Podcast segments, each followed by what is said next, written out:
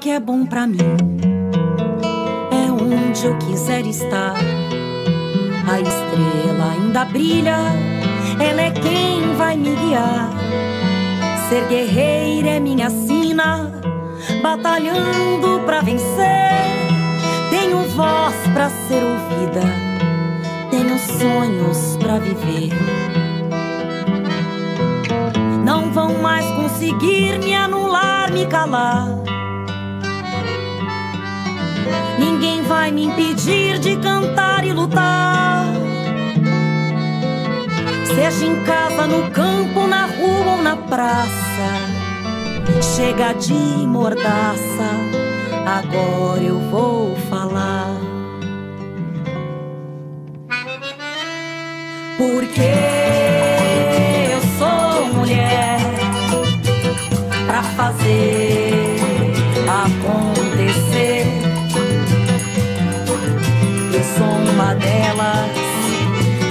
Elas por elas, ocupando os espaços de poder.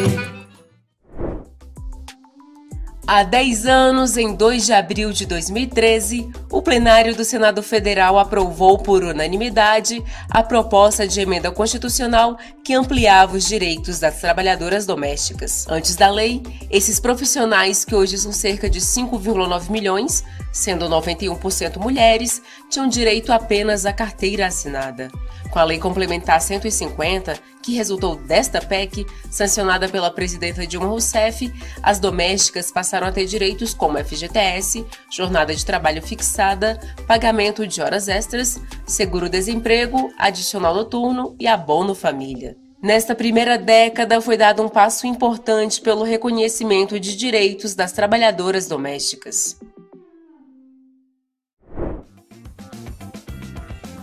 Neste dia 2 de abril, completam 10 anos que a PEC das domésticas foi aprovada. Na aula desta terça-feira, a procuradora do estado de São Paulo, Isadora Brandão, conta como foi a luta.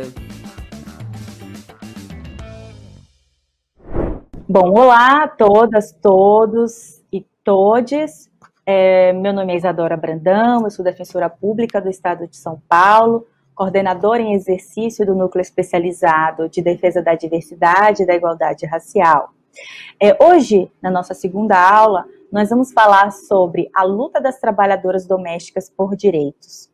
Eu quero falar para vocês, nesse início, sobre o pioneirismo de Dona Laudelina de Campos Melo.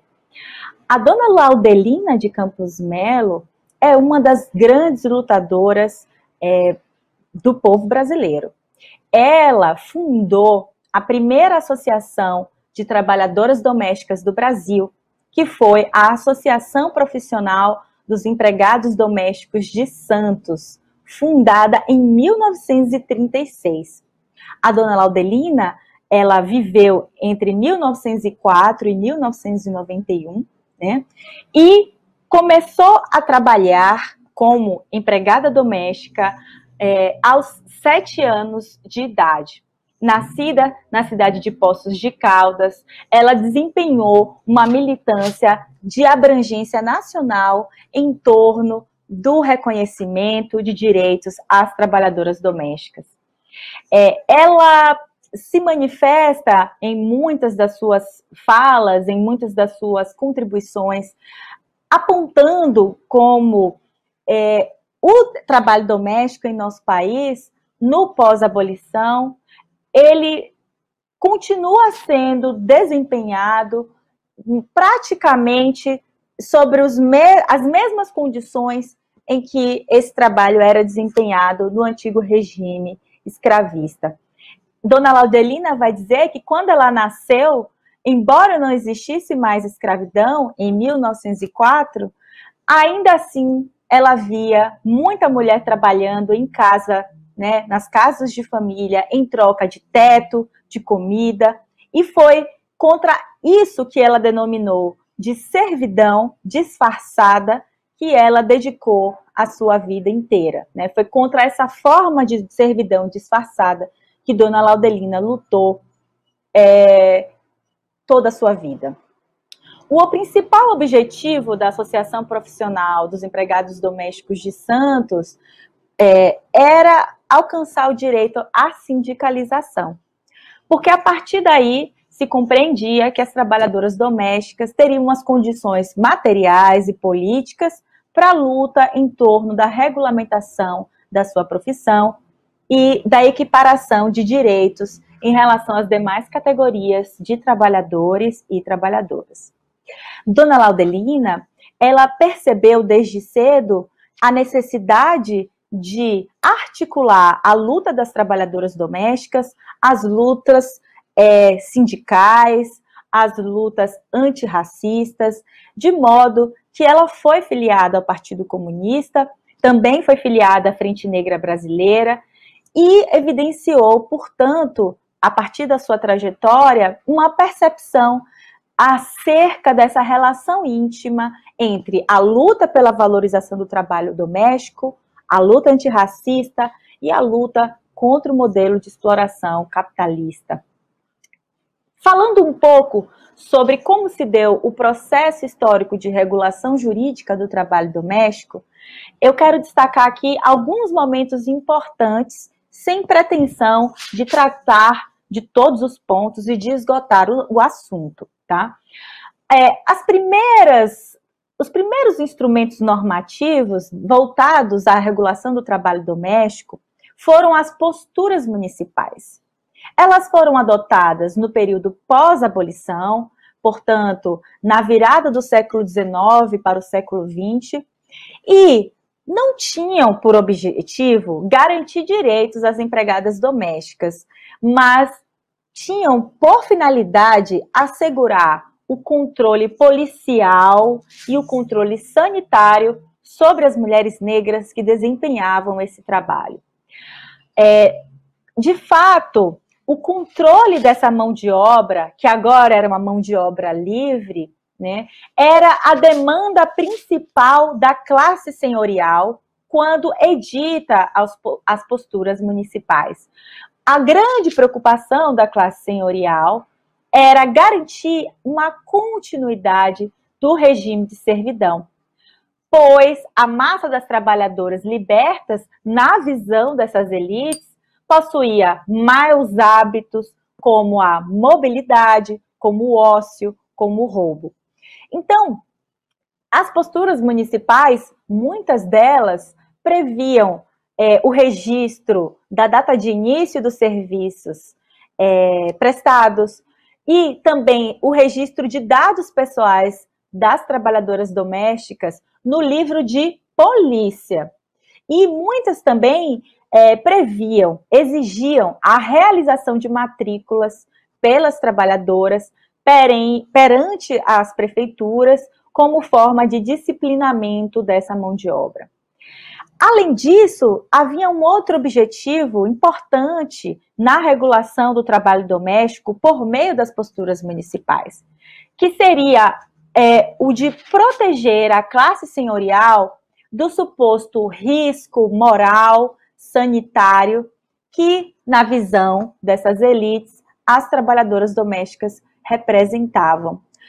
Isso está muito ligado às imagens de controle sobre as mulheres negras, às representações hegemônicas sobre as mulheres negras, que são é, rotuladas como sexualmente promíscuas é, e que, por este motivo, representariam uma ameaça sanitária em razão do risco de disseminação de doenças venéreas e também uma ameaça moral para as famílias dessa elite é, urbana, que exigia, inclusive, a apresentação por essas trabalhadoras de atestados de vacina e de saúde. Então, o que a gente observa é que os primeiros instrumentos normativos dedicados à regulação do trabalho doméstico estavam desprovidos completamente de qualquer preocupação estatal real com a garantia de direitos a essas trabalhadoras. Elas tinham, de fato, como principal objetivo o disciplinamento dessa mão de obra, a continuidade do regime de servidão instaurado no período escravo, escravocrata é, é, e o controle sanitário dessa mão de obra. É, é importante destacar, inclusive, né, que a, a postura municipal de São Paulo estabelecia que empregados que trabalhadoras, né, que se empregassem sem registro prévio, elas tinham é, seria aplicadas a elas uma penalidade de oito dias de prisão. Porém, se os patrões que tomassem os serviços dos trabalhadores não fizessem o registro em carteira, em caderneta, eles eram punidos como mero pagamento de multa. Então a gente já vê aqui uma posição, uma postura estatal, né, que penaliza gravemente, inclusive com privação de liberdade, as trabalhadoras domésticas que se empregam sem registro em carteira, mas que prevê uma penalidade branda de mero pagamento de multa aos patrões que deliberadamente descumprissem o dever de registro dessas trabalhadoras em caderneta. Um outro marco importante na discussão sobre direitos trabalhistas foi a consolidação é, da legislação é, do trabalho, a CLT. Né? A partir da CLT, vários contratos de trabalho deixam de ser regidos pela legislação civil e passam a ser objeto de regulamentação pelo direito do trabalho. Porém, as trabalhadoras domésticas, juntamente com os trabalhadores rurais, é importante destacar, foram excetuadas, né, foram excluídas desse âmbito de proteção da CLT. Isso significa dizer que o Estado brasileiro, quando da edição da SLT em 1943, ele opta por manter a relação de emprego doméstico regida pela legislação civil, ou seja, pelo direito privado. Ocorre que as relações de direito privado pressupõem a igualdade e a liberdade das partes contratantes, é, de, de modo que a submissão da relação de emprego doméstico a essa legislação civil, na prática, acabou contribuindo para camuflar a relação de subordinação existente entre empregador e trabalhadora doméstica. E, portanto, ao excetuar o trabalho doméstico da proteção do direito do trabalho, o Estado brasileiro anuiu com a realização de ajustes abusivos, né, anuiu com é, a desproteção das trabalhadoras domésticas no âmbito dessas relações de trabalho. Um fator interessante para a gente observar como as dinâmicas de gênero impactam nos processos de reconhecimento de direitos é pensar que a Lei 2757 de 1956 ela excluiu da categoria de empregados domésticos porteiros, zeladores, faxineiros e serventes de prédios de apartamentos residenciais a serviço da administração do condomínio. Então, a partir de 56, todas essas classes de trabalhadores domésticos passaram a gozar da proteção trabalhista.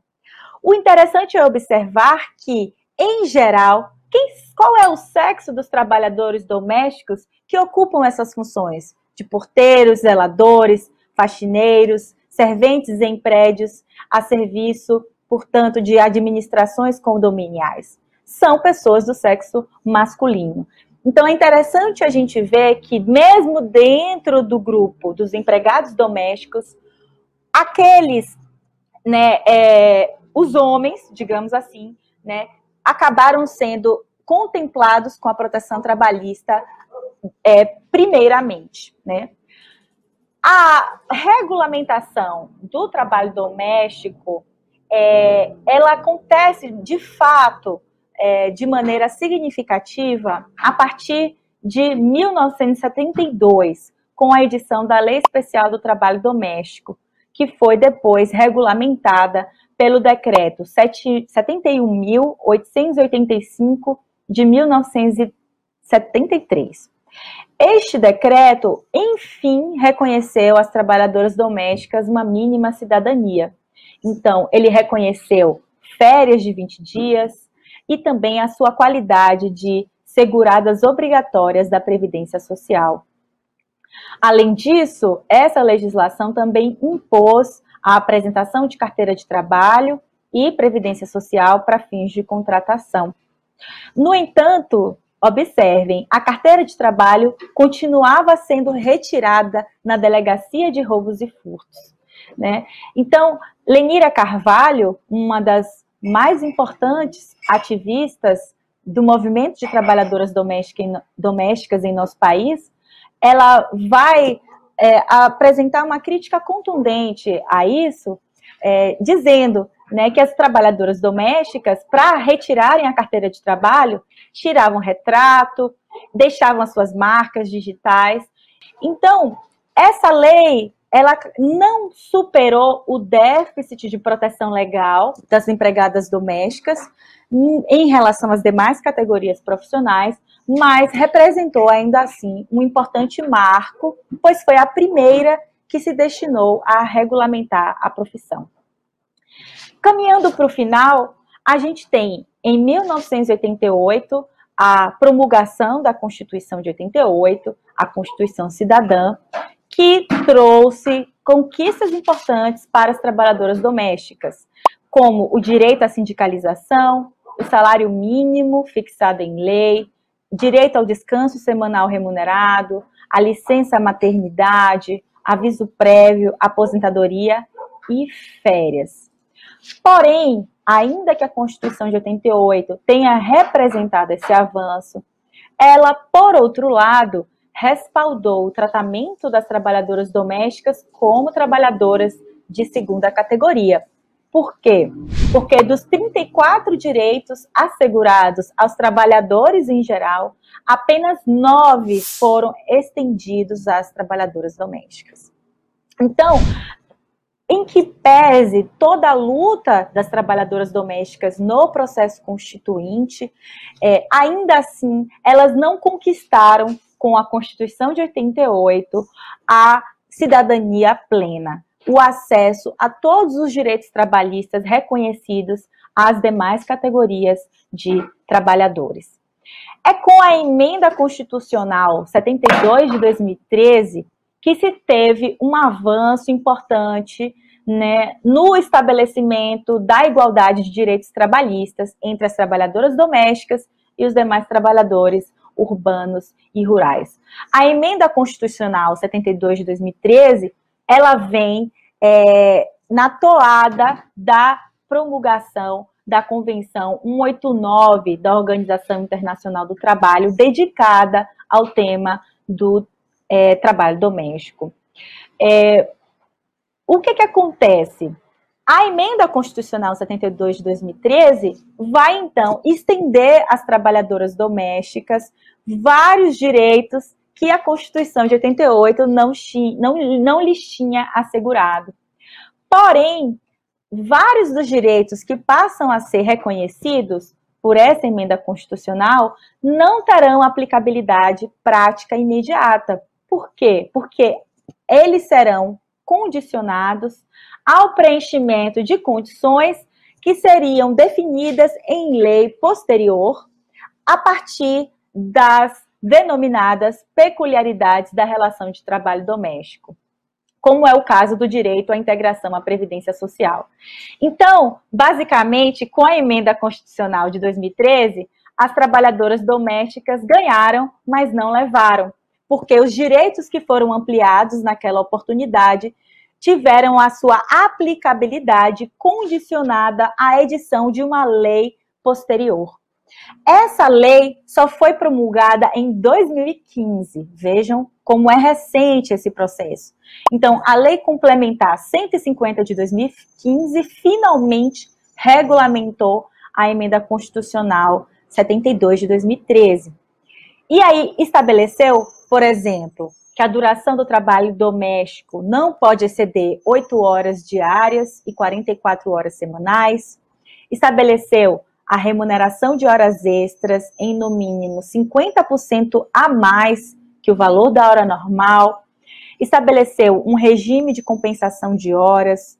É, fixou o limite de 90 dias para contrato de experiência fixou prazo para o empregador anotar na carteira de trabalho a contratação, que é de 48 horas a contada admissão, estabeleceu a remuneração da hora de serviço em viagem em 25% a mais que o valor da hora, da, da hora normal, estabeleceu a obrigatoriedade de intervalo para repouso ou alimentação pelo período de no mínimo uma hora e no máximo duas horas, definiu o trabalho doméstico noturno como aquele desempenhado entre 22 e 5 horas da manhã, concedeu férias de 30 dias com acréscimo de ao menos um terço do salário base e garantiu também o recolhimento obrigatório de 8% para o INSS pelo empregador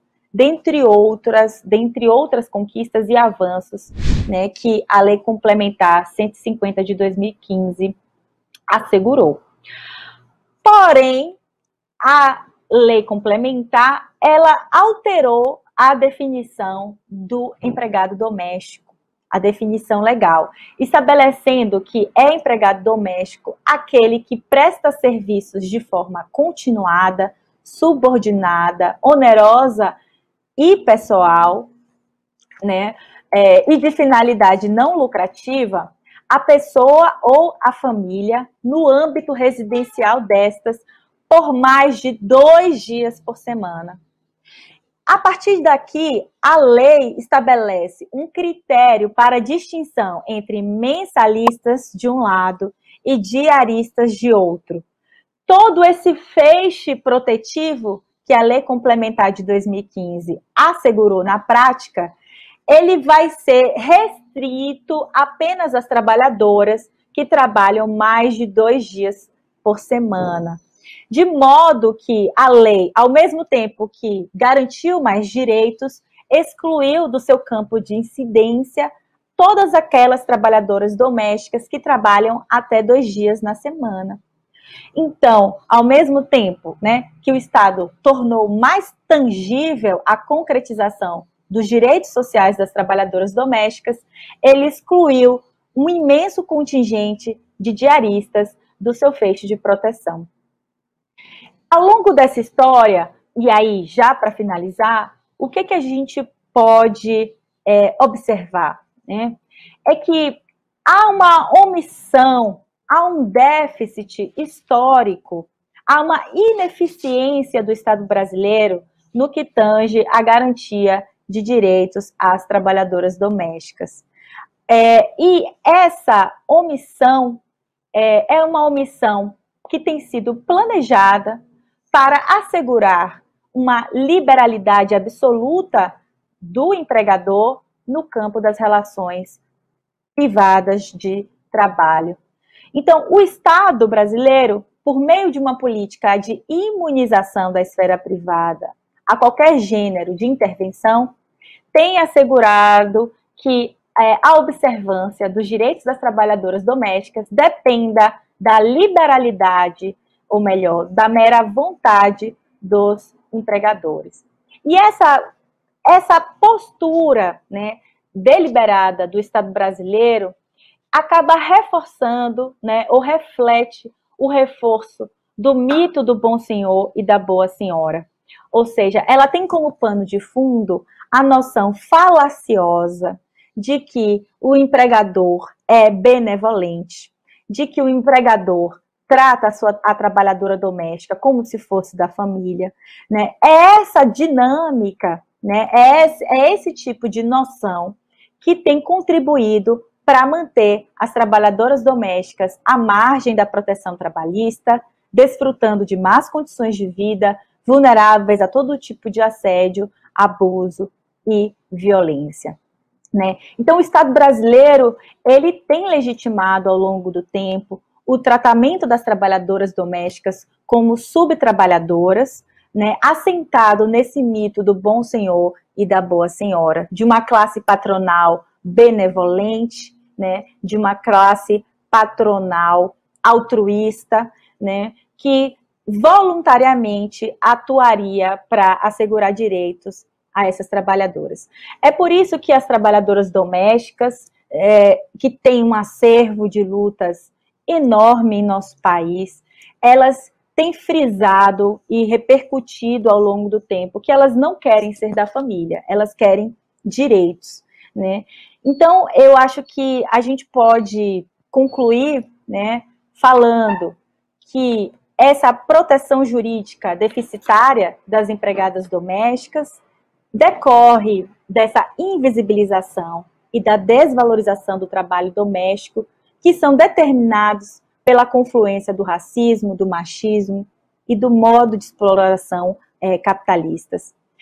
É porque são mulheres negras e empobrecidas que desempenham, na maioria das vezes, esse trabalho, que o Estado brasileiro tem sido omisso e deliberadamente ineficiente na garantia de direitos das trabalhadoras domésticas.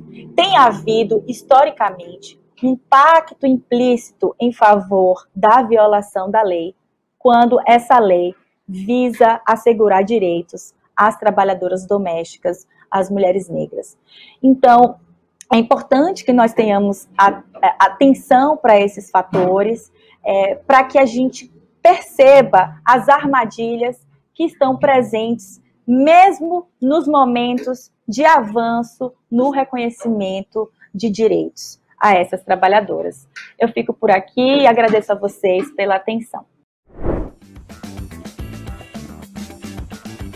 Essa semana estamos celebrando os 10 anos da conquista da PEC das trabalhadoras domésticas, que trouxe muitos direitos a essa categoria. Não perca as próximas aulas do TV Elas por Elas Formação, de segunda a sexta-feira, sempre às 4 horas da tarde você ainda pode acessar todas as aulas da playlist TV Elas por Elas Formação no canal da TV PT no YouTube ou em formato de podcast no Spotify.